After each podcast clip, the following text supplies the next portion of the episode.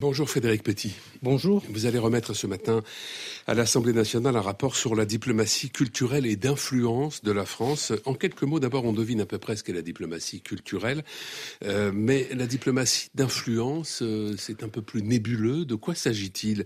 Euh, Au fond, la volonté, la recherche d'influence n'est-elle pas une des composantes de toute diplomatie? Oui, vous avez raison, c'est un terme que j'aime pas beaucoup.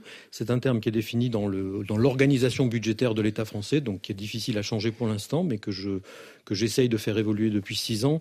Euh, en fait, c'est l'action de la France dans le monde. Voilà, le titre de la mission, c'est l'action de la France dans le monde. C'est très bien. Moi, je considère que l'action de la France dans le monde est une action globale, qui n'est pas uniquement l'action diplomatique institutionnelle, mais que c'est aussi l'action des sociétés civiles, l'action des entreprises. Voilà, donc c'est un peu ça. Voilà, je préférais qu'on utilise euh, la diplomatie non institutionnelle ou la diplomatie de la société civile ou la diplomatie des échanges. Euh, vous vous êtes rendu euh, dans le cadre de vos missions au cours de ces dernières années, notamment en Israël, en Palestine et au Liban. Est-ce que vous diriez que la France a une voix qui porte dans cette région, dans ces pays? Oui, oui, je le dis. Euh, donc c'était toujours dans le cadre de ce rapport. Le, sous-titre, c'était Qu'est-ce que c'est que cette diplomatie culturelle en zone de tension?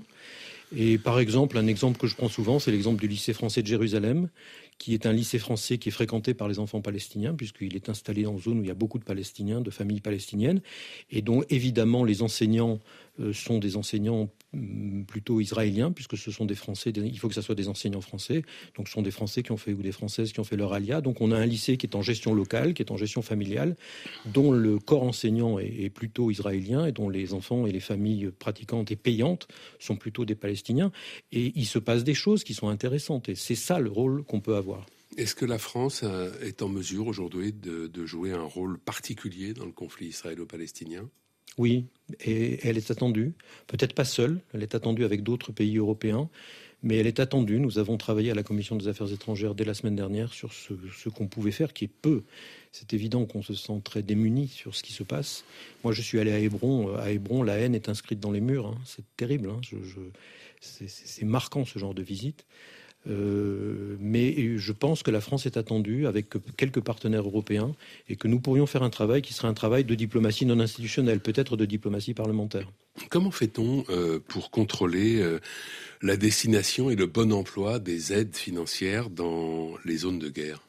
On applique les règles. Cet emploi, contrairement à ce que disent certains de mes collègues un peu mal informés, tous ces emplois, tout, tout, cet argent est contrôlé extrêmement. Je suis moi, je représente l'Assemblée nationale euh, au conseil d'administration de l'AFD, de l'Agence française de développement. Cet argent est extrêmement contrôlé. Euh, on ne fait pas n'importe quoi. Euh, c'est pour ça d'ailleurs que ça se décale sur plusieurs années et qu'après on a des, on peut avoir des petits décalages. ça veut dire concrètement que quand on envoie de l'argent aux Palestiniens, on peut être sûr qu'il n'y en a pas une partie qui va au Hamas? Oui. on peut avoir des garanties là-dessus? Oui, parce que quand on fait une pompe, on va vérifier la pompe et qu'on est organisé pour le faire. Vous avez euh, récemment effectué une visite en Algérie. Comment vous qualifieriez euh, l'état des relations euh, entre la France et l'Algérie? Alors l'état des relations entre la France et l'Algérie est un état dynamique. Euh, là où il y a blocage, et c'est pour ça que j'y suis allé, là où il y a blocage, c'est dans ce que j'appelle moi la diplomatie institutionnelle. C'est-à-dire qu'effectivement, euh, entre les gouvernements, ça se passe pas bien. Il y a même des blocages, il y a même des choses qui sont perdues dans les dans les brumes. On ne sait pas où, en sont les accords, certains accords. Euh, plutôt d'ailleurs, je le mets dans mon rapport, plutôt d'ailleurs du fait du partenaire algérien.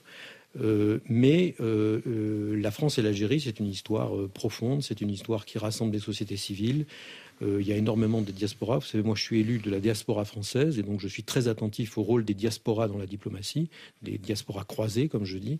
Et donc, l'histoire entre la France et l'Algérie est une histoire et un dynamisme aujourd'hui qui est encore présent, et sur lequel, justement, je suis allé voir comment notre administration, quand la diplomatie institutionnelle ne marche plus, Qu'est-ce qu'elle fait avec cette diplomatie non institutionnelle? Est-ce qu'elle est qu'elle le prend en main? Est-ce qu'elle en fait un outil? Et je suis de ce côté-là, je suis revenu plutôt avec des avis positifs. C'est ça, en effet. Donc, dans un pays dans lequel les relations euh, officielles euh, sont dégradées, voire très dégradées, cette diplomatie culturelle, elle permet d'une certaine manière de prendre le relais et de maintenir des ponts? Oui, Oui, j'ai un très bon exemple. Vous savez que j'ai beaucoup travaillé sur cette idée de, commission d'historiens qui, a du bon et du, moins bon. Mais par contre, quelque chose qui a accompagné cette commission d'historiens, c'est quelque chose qui a été inventé par, les équipes sur place, en fait, qui s'appelle les bourses Mendouz. Mendouz est un grand historien euh, de, la relation franco-algérienne et qui qui ont proposé, un peu en dessous des radars, l'expression en dessous des radars a été utilisée pas mal, assez souvent. Quand on fait de la coopération un peu en dessous des radars, ça, marche très bien.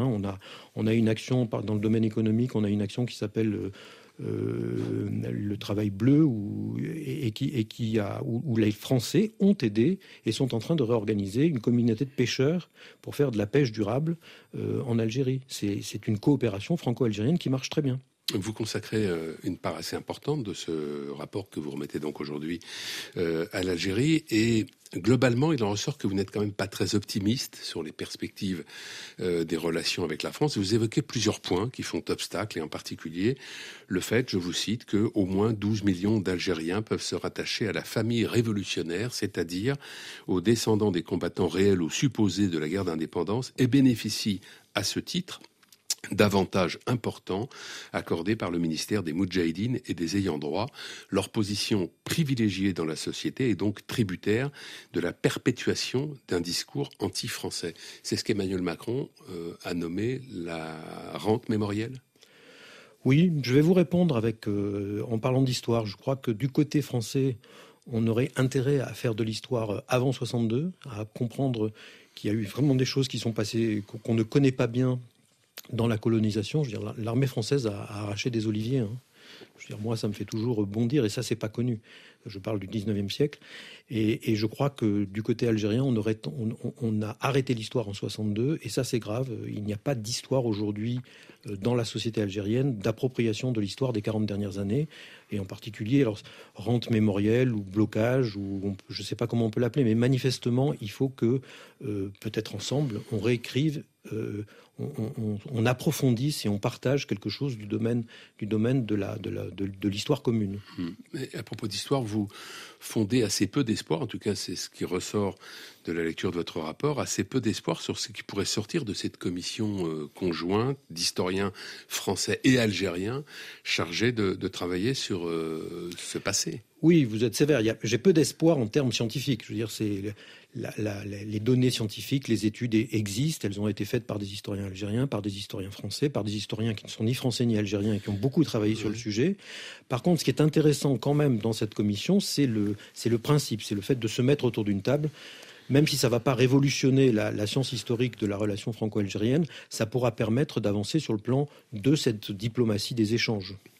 Parmi les, raisons euh, qui font obstacle, euh, selon vous, euh, au rapprochement franco-algérien, au réchauffement des relations, il y a des politiques publiques, dites-vous, conduites avec plus ou moins de détermination depuis désormais deux générations visant à faire reculer l'usage de la langue française. Oui, il y a des politiques publiques qui sont un peu contre nature. Moi, j'ai discuté beaucoup avec des, gens de la société civile algérienne qui me disent, mais de toute façon, quoi qu'il arrive, nous resterons quadrilingues, donc arabe, euh, euh, Djerda, euh, Tamazir et français. Nous resterons quadrilingues parce que c'est notre culture d'être quadrilingue, d'avoir plusieurs langues. Et vous savez, le lycée français d'Alger, il y a une, place pour 40 ou 60 demandes. Donc les gens ont envie de français en Algérie. Je ne pense pas qu'une politique publique puisse s'opposer à ça. Et, je, crois que notre diplomatie aujourd'hui est en train de s'organiser pour répondre à cette demande sans envenimer les rapports très rapidement, parce qu'il nous reste peu de temps, vous souhaitez aussi que l'accord de 68 sur les, possibilités pour les Algériens de venir en France soit reconsidéré, parce que finalement, alors qu'il doit faciliter, il est parfois un obstacle. Oui, voilà. donc, beaucoup de gens parlent de cet accord de 68 en le considérant comme quelque chose qu'il faut annihiler. Moi, je considère effectivement qu'il bloque, qu'il crée, qu'il empêche euh, un certain nombre de, nouvelles, de, nouvelles mobilités euh, qu'on ne peut pas faire avec les Algériens et qui faciliteraient énormément de problèmes. Donc je crois au contraire qu'il faut le développer, le transformer et le développer. Merci Frédéric Petit. Bonne journée.